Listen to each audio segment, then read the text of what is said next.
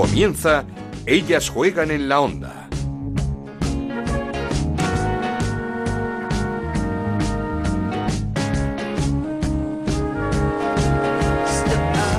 ¿Qué tal? Bienvenidos una semana más a Ellas Juegan, el podcast de Onda Cero dedicado al fútbol femenino. Os esperamos en ondacero.es y en nuestra cuenta de Twitter en arroba Ellas Juegan OCR. Jornada número 19 en Liga Iberdrola, marcada por el partidazo que jugaron el domingo en Lezama el Athletic Club frente al Atlético de Madrid.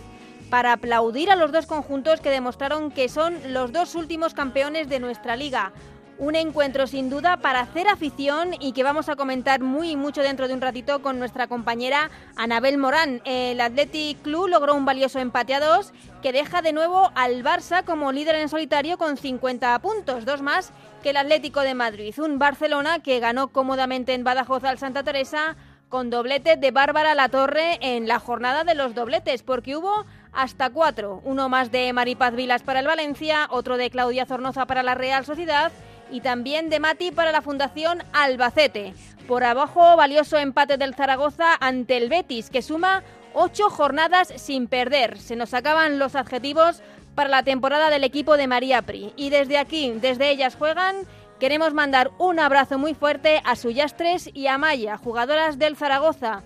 Se confirmaron los peores pronósticos y se pierden la temporada por una rotura de ligamento en la rodilla. Ánimo y que sepáis que cada día que pasa es uno menos que resta para volver. Como veis, mucho que contar, mucho que analizar en esta jornada, así que arrancamos. En Onda Cero arranca Ellas juegan en la onda. Con Ana Rodríguez.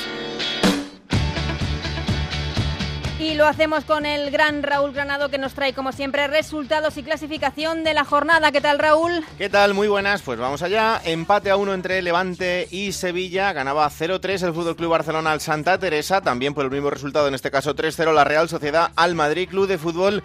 Empate a 2 entre el Albacete y el Granadilla. Empate a 1 entre el Zaragoza y el Betis. Empate a 1 también entre el Rayo Vallecano y el Español. 1-3 ganaba el Valencia al Sporting de Huelva. Y empate a 2 entre el Athletic Club y el Atlético de Madrid. Con estos resultados, líder el Fútbol Club Barcelona con 50 puntos, segundo el Atlético de Madrid con 48, tercero el Athletic Club con 37, cuarto el Valencia con 34, los mismos que el Granadilla que es quinto, sexto el Betis con 32, séptimo el Levante con 26, octavo el Madrid Club de Fútbol con 25, noveno es el Español con 23 puntos, décimo el Rayo Vallecano con 22, décimo primero el Sporting de Huelva con 21, décimo segundo la Real Sociedad con 20, décimo tercero el Sevilla con 19 puntos, décimo cuarto el Albacete con 16, decimoquinto el Santa Teresa con 12 y decimosexto y colista una semana más el Zaragoza con 7 puntos. Creo que no pudiste ver el partido entre el Athletic Club y el Atlético de Madrid. No. Es que estabas, estabas cerca de llegar a Vallecas, ese Sí. partido del Rayo Vallecano, así que no te pierdas porque ya está por aquí Anabel Morán. Vamos a hablar Hombre. muy y mucho de ese partidazo. ¿Qué tal, Anabel? ¿Qué tal, Ana? Muy buenas. Con muchas cosas que contar, sobre todo ese partidazo, no sé si el mejor de la temporada hasta el momento entre el Athletic Club y el Atlético de Madrid. Para mí sí fue el mejor partido de la temporada de largo, por, por el fútbol de la primera parte del Atlético de Madrid, por los goles, por cómo le dio la vuelta al partido el Atleti, que pudo hasta ganarlo con, con el penalti que falló Maite Oroz. Para mí este se fue, fue un partido que, que bien podía significar la final de una liga o la final mismamente de la Copa de la Reina. No sé si había especial motivación del Athletic también en este partido después de la goleada que se llevó en, en Madrid en, en- en la- en el partido de ida. Hombre, viendo la primera parte que, que hicieron, no lo tengo yo, no tengo yo eso muy claro, ¿eh? Porque, porque es verdad que el Atlético de Madrid en la primera parte fue Muy, superior, sí. muy, muy superior eh, y creo incluso, me arriesgo a decir que, que por el juego que mostró, que para mí ha sido el mejor de toda la temporada, en la primera parte, no en la segunda, eh, quizá mereció algo más porque eh, salió a no titubear después de, de los dos empates de las últimas jornadas, salió a mandar, a llevar el control del partido. Villacampa para mí acertó de lleno eh, y le dio una lección táctica a, a Joseba en esos primeros 45 minutos porque salió con, con un once muy ofensivo, con Corredera de lateral izquierdo y Kenty derecho, dos jugadoras que dan mucha proyección al, al Atlético de Madrid por fuera, después con cuatro jugadoras por dentro con, con mucha movilidad como Sonia, como Amanda, como Messi, incluyo a Esther también, que, que son jugadoras que interpretan muy bien los, los espacios y, y gozan de mucha libertad. Para mí en un acierto de, de Villacampa, que es no tener un sistema rígido, ¿no? Tú juegas aquí, tú aquí, no, tienen Con mucha libertad. Y, y eso le, le mató al Atleti. Sí, y, y además eh, también pudimos ver mucho más concentradas las jugadoras del Atlético de Madrid en defensa. No se vio ningún despiste defensivo que en otras ocasiones sí que le ha costado algún gol al Atlético de Madrid en los últimos partidos. En esa primera parte, en esa primera Sí, parte esa impecable. Estuvo, es- estuvo muy completo. Y, y realmente ha sido la- el primer partido a lo mejor en el que hemos visto al Atlético de Madrid mandar con balón. No por mostrar mucha intensidad física, no por, por ser superior en cuanto a individualidades de sus jugadoras, sino porque realmente eh, jugó increíble al fútbol, dos toques moviendo al Athletic de, de lado a lado y, para mí, eh, por eso digo que, que fue el mejor partido del Atlético de Madrid. Y a los cinco minutos ese golazo de Luzmila, Sí. que mm, no sé qué podemos decir ya de esta jugadora, de su velocidad, de su potencia, es, es sin duda uno de los grandes descubrimientos este año en la Liga Iberdrola. Es que se puede decir que, que marcó un, un golazo made in Luzmila, ¿no? Sí. Porque eh, es un gol que, que demuestra totalmente cuáles son sus características y cuáles son sus puntos positivos, que es la potencia, ¿no? Se, se marchó, eh, le ganó la posición a, a Vanessa Gimbert y al final por, por potencia no nadie la No, alcanzó. no, es y- imposible. Y, después se saca un chut lejano eh, para, para batir a Ainhoa, que, que estaba muy adelantada. Pues un Sí, gol que- de, de killer, un gol de, de, de Luzmila, que, que al final esas potencia, esa potencia le hace ser muy superior a- al resto de, de jugadoras. En el segundo tiempo cambia todo y la salida de la joven Lucía Córdoba es la que le da un plus al Atleti de Bilbao en, en banda izquierda. El partido de Lucía fue espectacular. Sí, además eh, yo creo que, que era la pieza que, que necesitaba el equipo de, de Joseba Aguirre porque necesitaba abrir el juego a las bandas y por ahí crear superioridad con las laterales tan rápidas que tiene como Unate en el lateral izquierdo y Moraza en el, en el derecho. Y, y la clave estuvo meter a Lucía que es muy rápida, es una jugadora muy descarada. Y eso, junto a una presión bien hecha porque en la primera parte aunque presionaban, pero Estaban llegaban muy tarde, superadas, sí, sí. llegaban tarde a, a toda la presión y, y eso pues hizo al Atlético de Madrid encerrarse atrás, a no tener una salida clara de, balón y, y a que jugadoras como Kent y Corredera, que en la primera parte era- eran tan ofensivas, dejaron de serlo porque tenían en quien, a, a quien, a quien vigilar. Pero por eso te decía que en esa segunda parte salió el Atleti como enrabietado, como no puede ser eh, la goleada en, la primer, en, en el primer partido de liga en Madrid contra el Atlético de Madrid y este 0-2 en casa en Lezama, no puede ser, se vinieron arriba ese cambio de, de Joseba que dio otro aire al equipo y mucho mérito también de venirse arriba, de, de- de- no, de no caerse, de no perder nunca la fe en poder remontar ese partido. Sí, yo creo que, que, mm, fundamentalmente también por, por el hecho de la imagen que estaban dando. Ya no solo el resultado, yo creo que En mm, casa. es posible que Joseba les hubiera, en el descanso las dijera, mira, partimos de un 0-0 y, y ahora a ganar el partido, ¿no? Y al final ganaron ese segundo tiempo que les permitió empatar el, el partido. Con goles de dos clásicas. Las de siempre. Esa- las de siempre, Nekane y Erika. Eh, Erika es el estandarte de, de este equipo. 13 años defendiendo la camiseta del Atleti, llegó con, con 21 años y ahora con, con 34 años sigue, sigue marcando goles. Un idilio que, que ya dura ya dura años y, que le ha convertido en la jugadora con más tantos de, de la historia del club. Y luego el, el gol de Necane también otra otra estandarte de, de este Atleti, pues eh, una jugada de, de Lucía que, que encara a Kenty, se marcha eh, hasta la línea de fondo y cuando la pone atrás al segundo palo eh, aparece Necane como siempre. Donde, donde no hay nadie está Necane. Lo pasó mal Kenty en la segunda parte con Sí. Lucía, la verdad, la jugadora, la jugadora mexicana. Y Erika, eh, golazo de falta, porque todo hay que decirlo, golazo de falta. Y no pudo tirar el, el penalti, que podía. eh, bueno, era el 2-2, era el, el empate a 2, que para Lola Gallardo, un, un penalti que comete la propia Lola Sí, un sobre Erika. inocente que, Mm. que protesta, pero realmente fue un Mm. penalti muy claro. También hubo un penalti en la primera parte. Eh, Kenty cae dentro del área Sí. y, y arrolla sin, sin querer prácticamente, pero al final es una acción se de la lleva por juego delante. y se lleva por delante Erika. En, ese momento el, el árbitro no lo decretó, pero sí que es verdad que, que el gol de, o sea, que el penalti que comete Lola es muy claro. Después lo, lo, lo para. Pero, Creo eh, que es más fallo sí, pero- de, Ma- de Maite Oroz en este caso. eh, que- creo que Erika era la que tenía que tirar el penalti, pero estaba algo tocada y no, no puede hacerlo, ¿no?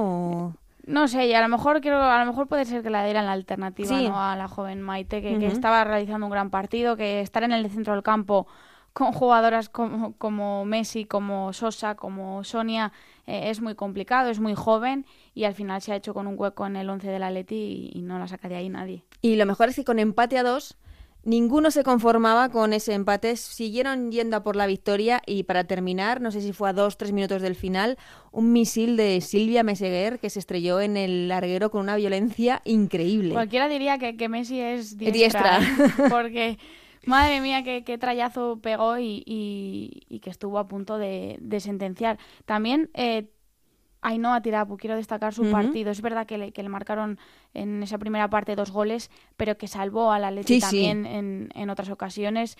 El gol de Esther viene eh, precedido de, de, un mano a mano que salva con Luzmila, después en, en, el rechazo, y bueno, pues lo aprovecha Esther, pero hizo un gran partido. Es, es verdad que no empezó la temporada al nivel que se espera de, de Noa Tirapu, ¿no? una jugadora que siempre eh, ha sido un referente tanto mm, en la portería de en la, la, selección tanto en la portería también. del Atleti como, el, como en la selección y, y, ha hecho un gran partido y yo creo que, que hay que reconocérselo. ¿Y el Atleti puede mantener este nivel el próximo fin de semana que juega contra el Barça o es más complicado? Bueno, sería... Con esa presión... Mmm, hombre, eh, creo que, que nos avent sería como, como aventurarnos mucho después de lo que hemos visto, uh -huh. ¿no? Después de, de que el, el Atlético esfuerzo, de Madrid además, un partido eh, intensísimo. su mejor partido y logres remontar a, a, al mejor Atlético de Madrid, ¿por qué no contra el, uh -huh. contra el Barcelona? Yo creo que, que, que, puede ponerle las cosas complicadas. Hay que ver dónde juegan, si van a jugar en la ciudad deportiva o van a jugar en el mini estadio. Eh, va a depender un poco también de, del juego que quiera emplear el Barça. Yo creo que el Barça va a llevar la voz cantante del partido y en función de cómo juegue el Barça, pues reaccionará el Atleti. Un Barça líder, de nuevo, en solitario, con 50 puntos, dos más que el Atlético de Madrid, que ganó cómodamente al Santa Teresa 0-3 con doblete de Bárbara La Torre, una jugadora que eh, te encanta, Bárbara La Torre. Una jugadora especial y, y, distinta, es cierto. Distinta, distinta, sí. Eh, yo creo que, que, acertó Fran Sánchez en, en jugar con, con, dos jugadoras muy rápidas por bandas como son Martens y, y, Bárbara. Al final, estos partidos ante equipos pequeños que, que, se encierran atrás, necesitas desde el primer minuto mucha velocidad, mucha intensidad y, y gente que desborde y sea desequilibrante como, como Bárbara y como Martens. Y lo hicieron durante todo el partido. Eh, Después, eh, el Barça, si además de su calidad tiene jugadas de estrategia ensayadas, pues sí. como, como el gol de Alexia, pues... Mucho pues mérito de Fran Sánchez ahí. Sí, tiene todo de cara para, para llevarse el partido. Que es cierto que está trabajando muy bien a, a su equipo y, y las jugadas de, de estrategia. El, el, Levante, empate y gracias eh, ante el Sevilla. Le pedías más la semana pasada al Levante y a Charlín y un empate por lo menos que rompe esa mala trayectoria de cuatro derrotas consecutivas y gol de, de Charlín que, que, también llevaba muchas jornadas sin marcar. Ya la semana pasada dábamos el dato de que cuando Charlín marca, cuando Charlín marca. Eh, el Levante en la temporada solo ha perdido un partido cuando, uh -huh. cuando Charlín marca. Pero es verdad que, que no le terminan de, de, salir las cosas y además enfrente se encontró con, con, un Sevilla muy serio que supo defender el gol de, de, Morillas y seguir creando peligro. De hecho, tuvo la sentencia con un penalti, pero que, que acertó Noelia Ramos uh -huh. y, y, lo paró y dejó al final vivo el partido. Y en los últimos compases, pues Charlín se sacó un golazo de falta desde casi el córner para poner las tablas y, y, dar un punto a las granotas que, que, ya lo necesitaban, pese a que no suman de tres. Sí, sí, el, el, el no sé, un poco crisis de, de, este Levante que no esperábamos, pues esas cuatro derrotas consecutivas, este empate contra el Sevilla, todo lo contrario, la Real Sociedad que viene de puntuar contra los dos grandes, Atlético de Madrid y Barcelona, y victoria cómoda, contundente, 3-0 ante otro equipo que lo está haciendo muy bien, como es el Madrid Club de Fútbol Femenino, y que deja a la Real, no sé si la ves con opciones de, de estar en la Copa después de ese mal inicio de temporada. Sí, la Real se, se, reencontró después de esos empates ante los dos equipos más fuertes uh -huh. ahora mismo en la liga, que son el Barcelona y el Atlético de Madrid, eh, con la victoria cinco partidos después, porque eh, no, no había ganado y, y, lo hizo a costa de un equipo como, como el Madrid, que venía en una dinámica también muy positiva. Eh, controló un encuentro muy igualado y que, y que lo desequilibró al final dos chispazos de, de Claudia Zornoza, que, que, para mí es otra de las jugadoras sí, a, seguir. Eh, a seguir porque tiene una calidad eh, tanto en el Atlético de Madrid demostró la calidad que tiene como en el Valencia, ahora en la Real Sociedad. Eh, para mí es una de las jugadoras con mejor visión de juego y además con un golpeo espectacular. y, yo creo que sí ha puesto por, por la Real en, en, Copa, en puestos de la Copa de la Reina. otro primero. Otra vez protagonista esta jornada, Maripaz Vilas. Nuevo doblete con el Valencia. Eh, yo creo que Maripaz ya se puede decir que es una de las mejores delanteras de la historia de nuestra liga. Sí, es una killer, es de esas jugadoras que, que, aparece para meter la puntera, la cabeza, para marcar un golazo que, que te quede con la boca abierta. Y además es una jugadora que, mm, que tácticamente eh, le da mucho a un entrenador porque, porque es una jugadora que no renuncia a bajar, a recibir, a, recibir para, para, ayudar al equipo a sacar la pelota jugada, ofrece mil desmarques cada partido, aguanta bien el balón de, espaldas a portería para llegadas de segunda línea. Para mí es una jugadora, en cuanto a una delantera, eh, creo que es de las más completas de la liga y, en el Valencia marca las diferencias. Un Valencia, rival del Atlético de Madrid esta próxima jornada, este fin de semana. Eh, ¿Le puede dar guerra al Atleti? Sí, le puede, le puede dar guerra y además eh, yo creo que ahora mismo es, el Atlético de Madrid llega tocado, ¿no? Después de, tantos empates seguidos que se le parece que se le escapa ya un poco el Barcelona y llega un calendario muy complicado para ambos porque el, el, Valencia se enfrenta al Atlético de Madrid y al Barça de seguido, mientras que el Atlético después de recibir al Valencia y visitar al Sporting de Huelva está el parón de selecciones. El parón con la Copa de Chipre, el torneo internacional de Chipre. Y, y, después recibe al Barça, que hay que ver eh, cómo plantean, cómo mm, preparan ese partido tanto Ángel Villacampa como Fran Sánchez después de, ese parón de selecciones donde eh, no sabéis cómo van a llegar las jugadoras. Ya la primera vuelta pasó lo mismo, que ambos eh, técnicos no querían quejarse abiertamente, pero, no, era la mejor forma de preparar un partido tan importante como es un Atlético de Madrid-Barcelona en el que se suele decidir muchísimas cosas y no la Liga. Yo creo que, va a ser el partido más importante de la temporada de, y, lo tienes que preparar sin una gran cantidad de jugadoras que están todas y que tampoco tienes tiempo de, prepararlo ahora mismo porque al final vas partido a partido. Tienes, no, no, claro. Eh, cualquiera ahora mismo te lo puede poner complicado. El Atlético de Madrid, de Madrid se enfrenta al Valencia, después al Sporting de Huelva. No puedes estar pensando en el partido del Barça porque, porque tienes que ganar. No puedes fallar nunca. Y quería comentarte del Zaragoza. Eh, empate contra el Betis, octava jornada sin perder del Betis de, de María Pri.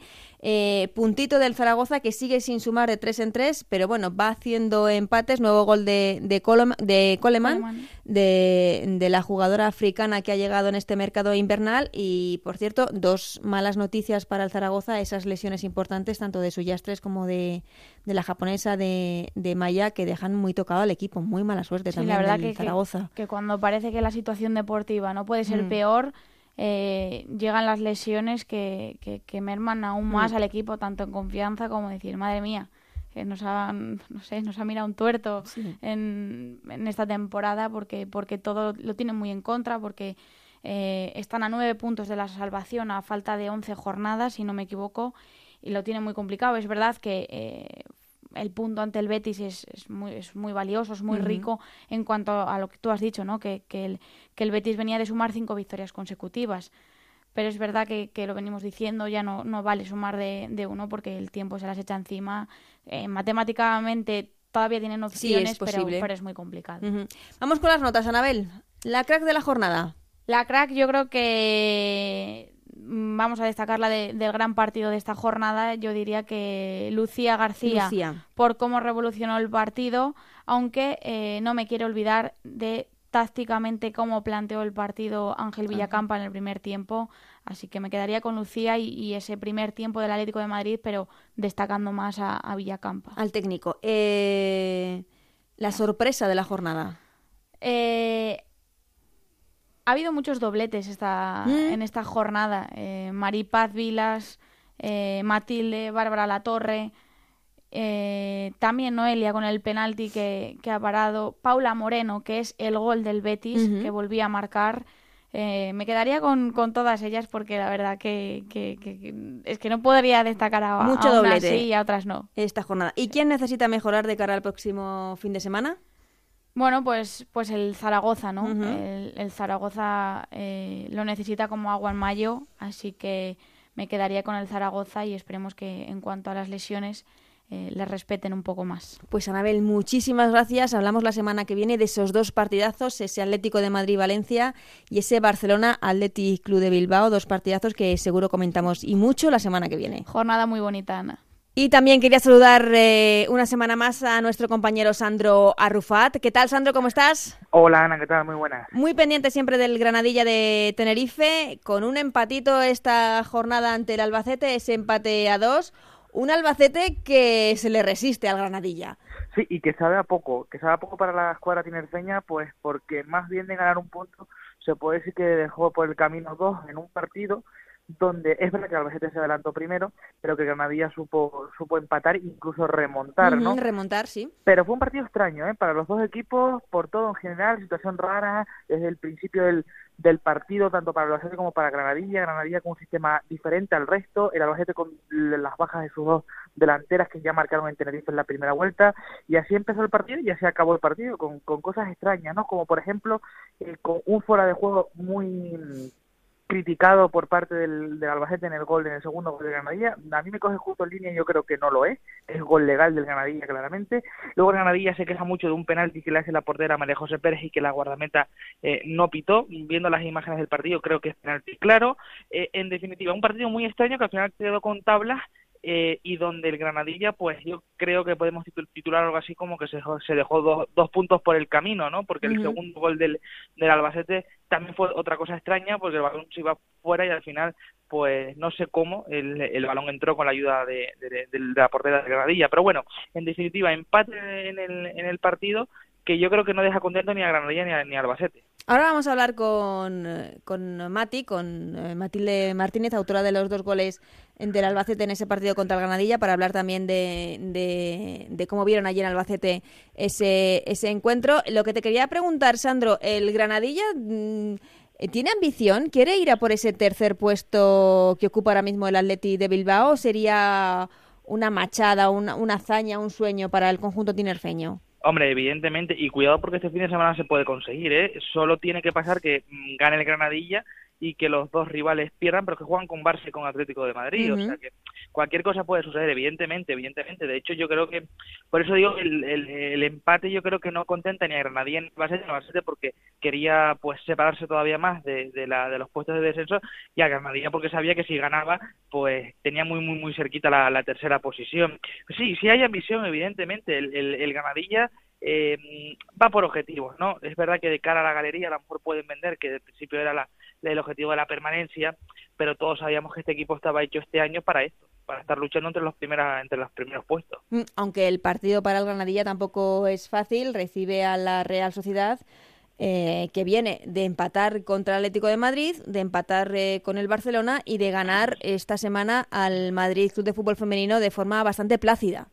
Eh, está claro, esta Real Sociedad yo tenía convencimiento absoluto que iba a estar ahí y de hecho yo no descarto que dan muchos partidos que esté luchando por entrar a la Copa de la Reina. ¿eh? Uh -huh, lo acabamos eh, de comentar con sí, Anabel, sí. Sí, sí, no es la Real Sociedad que estábamos acostumbrados a ver las primeras jornadas, ni mucho menos. Yo me acuerdo del partido que vi eh, ante el Granadilla en, en, San Sebastián y yo estoy convencido que esta Real Sociedad le va a poner las cosas muy difíciles al Granadilla este domingo y donde estoy convencido que va a intentar luchar por meterse en la Copa de la Reina.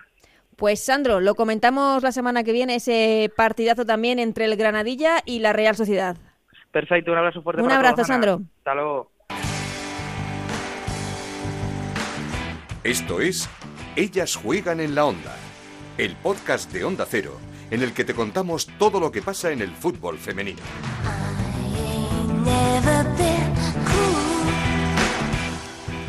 Habíamos hablado durante este programa con ninguna jugadora de la Fundación Albacete, un equipo que lo lleva haciendo y muy bien durante mucho tiempo en Liga Iberdrola. Son ya muchos años jugando en la máxima categoría del fútbol femenino español y por eso hoy vamos a hacerlo y aprovechamos para saludar y para conocer a una de sus jugadoras, a la capitana, a Matilde Martínez. A Mati, ¿qué tal Mati? ¿Cómo estás? Hola, ¿qué tal? Muy bien. Antes de nada, felicidades por esos dos goles ante el Granadilla. Nada mal, no está nada mal.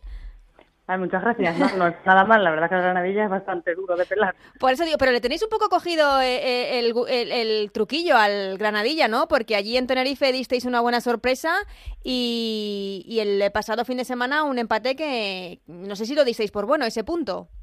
Sí, eh, la verdad es que la ida fue un poco engañosa porque nosotras el caso nos pegaron un susto gordo, nos dieron un repaso allí en Canarias, íbamos un poco con, con miedo y con ganas de, demostrar que no éramos tan mal equipo como, como parecía el año pasado. Y quizá ahora teníamos una mala racha y teníamos que sacar un poco de fuerza y este fin de pues la verdad es que ha ido todo un poco de cara, menos en algunos puntos del partido, pero vamos, yo creo que no ha estado mal. No, que el, que el punto es bueno, ¿no? Sí, sí, siempre todo lo que sea puntual es bueno. sí, porque eh, este año estáis eh, ahora mismo cuatro puntos por encima del, descenso. ¿Está siendo una, una, temporada más complicada de lo que pensabais en un principio o, o, ya contabais con que esto cada vez, cada vez iba a ser más difícil? Eh, somos un equipo humilde y siempre, pues, no sé, nos vemos un poquito por debajo de los demás equipos quizá en cuanto a presupuesto y sabíamos que el año iba a ser muy difícil, que los resultados estaban viniendo de cara, pero que pues teníamos que trabajarlo duro, duro, duro. Y quizá estos ocho últimos partidos pues lo hemos pasado un poquito mal, no entraban los goles y a ver si conseguimos una buena racha ahora.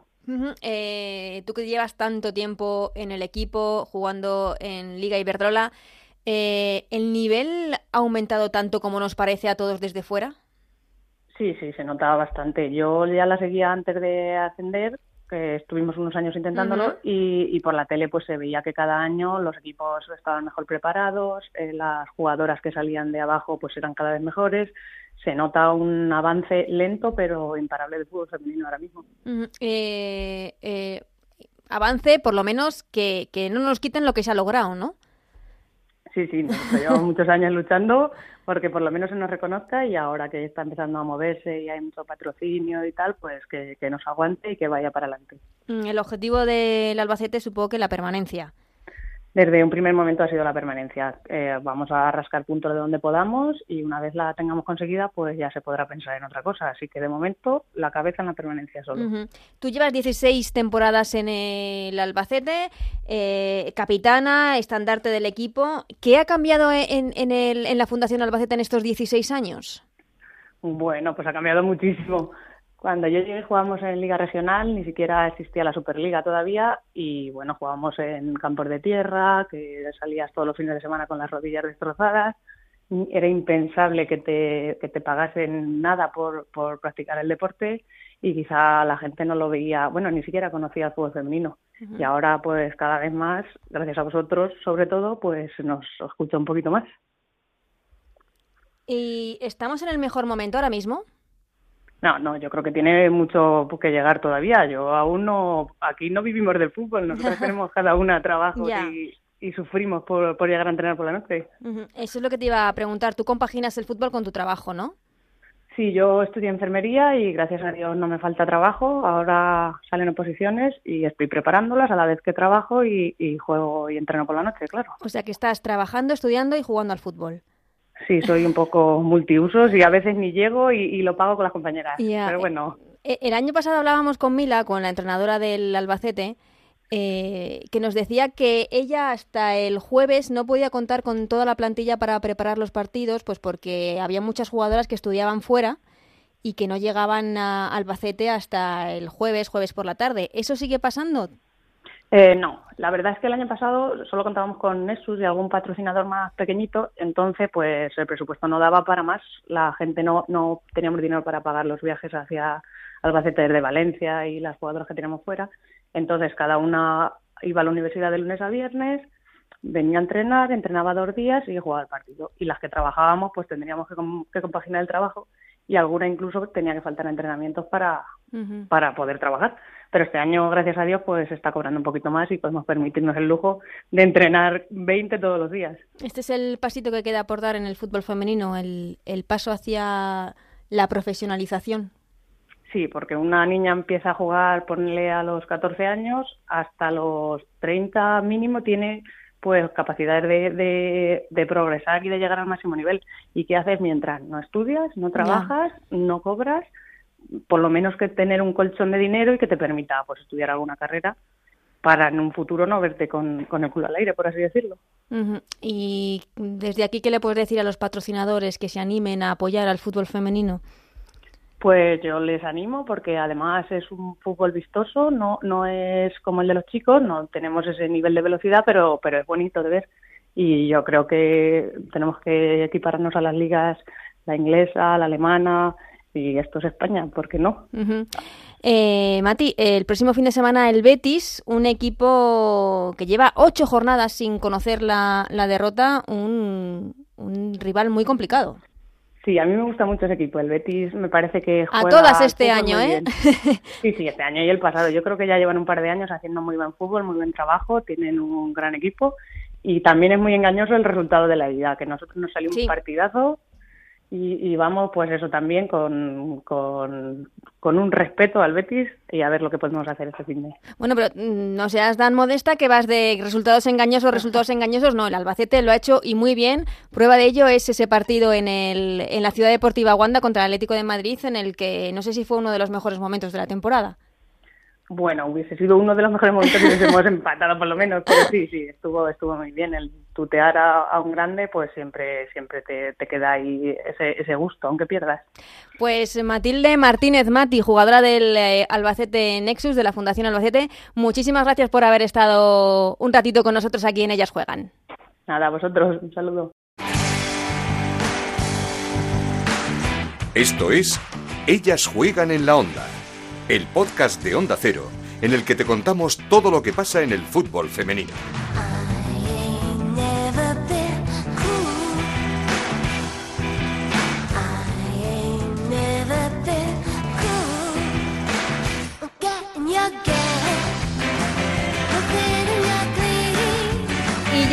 Contábamos la semana pasada el eh, fichaje de Vero Boquete que deja el PSG y se va a jugar a la Superliga China, al Beijing, una nueva aventura en esta pionera del fútbol femenino español, un auténtico estandarte del fútbol femenino español, tanto de nuestra liga como de la selección española. Y queríamos rescatar una parte, un fragmento de la maravillosa entrevista que le hizo el pasado viernes nuestro compañero Aitor Gómez en el Transistor.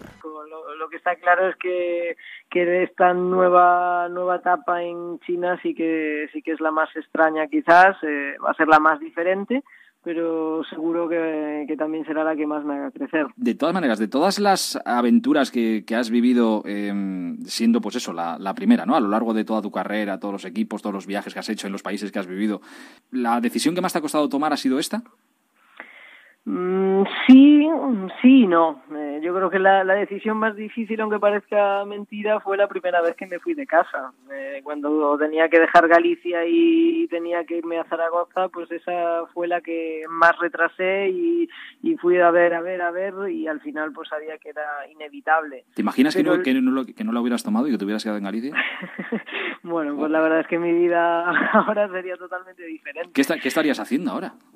La verdad es que no lo sé. Quizás pues estaría dando clase en un colegio porque es lo que lo que he estudiado, pero pero la verdad es que mi vida no tendría nada que ver con con la que tengo ahora. No, la verdad es que no y, y por eso también era yo creo que era el momento. Me iba ahora a ver lo que era una liga pues eh, en el continente asiático no me iba a ir nunca no eh, yo creo que, que, la situación que tenía esta temporada en concreto en, París pues eh, me ha impulsado a tomar esa decisión y, bueno pues eh, si va bien pues será fantástico y si no es lo que espero pues bueno el contrato tampoco es muy largo y, y tendré minutos eso seguro mantendré mi nivel competitivo y luego podré empezar otra otra etapa en otro sitio.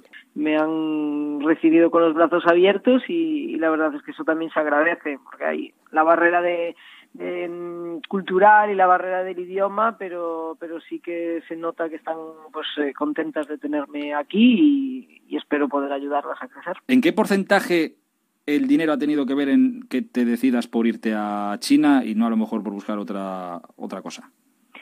Bueno, es una razón más, evidentemente, porque porque si no no te vas lejos. Igual que si no si yo tuviese las condiciones que he tenido en otros países europeos no me hubiese ido de España. Hmm. Entonces, eh, esto es igual, es eh, algo más a mayores que, que, evidentemente te tiene que compensar también, pero, pero como digo, en, en este momento en concreto eh, es China porque está de pretemporada, no es lo mismo irse a otro club europeo donde, donde que ya está en marcha, ¿no? formada.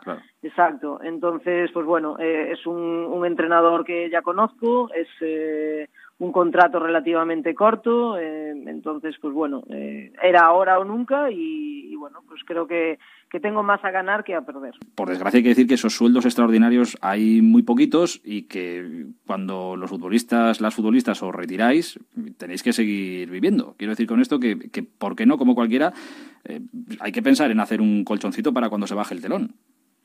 Sí, está claro, pero además estamos hablando de fútbol femenino, donde los, los salarios... Todavía menos, claro. Eh, exacto, entonces yo creo que, que bueno, que es algo que, que, puedes tener en cuenta porque, porque puede mejorar lo que, lo que tenías antes, pero no es algo definitivo y, y no es la razón fundamental por la que las jugadoras, o, al menos en mi caso, me voy allá. Eh, hay una cosa muy bonita porque no está elegida al azar. Si alguien busca tus fotos de la presentación, verá que posas con la camiseta y que vas a llevar el número 21 que insisto, no es un número elegido al azar. No, no es un número elegido al azar, es el que, que he llevado o intento llevar siempre que, que, puedo en todos los clubes en los que estoy, es en, en memoria Jarque, después de, de mi tiempo en, en, el español, donde tuvimos que vivir pues pues el momento de su pérdida, siempre dije que, que intentaría llevar su número 21 siempre que pudiese y, y ahora también lo haré en China. ¿Y nunca te ha tentado a ti el Barça?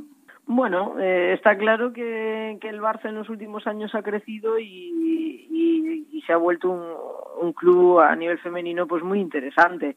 Pero, pero es cierto que mi pasado en, el español pues lo, lo complica todo y, y, la verdad es que tampoco he pensado, o hasta ahora no había pensado en volver a España, así que no, no ha pasado por mente.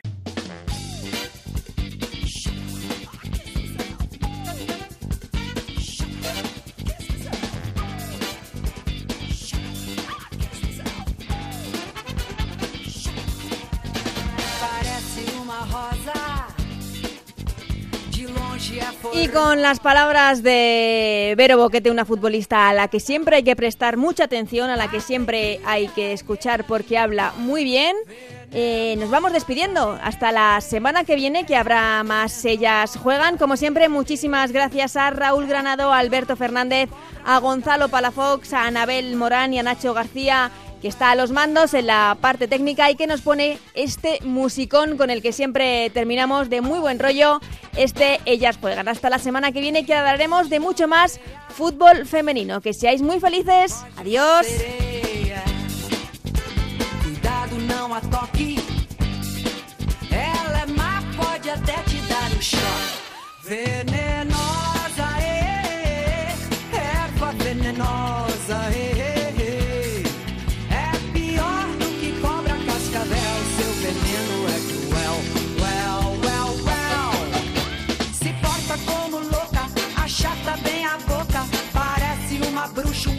Um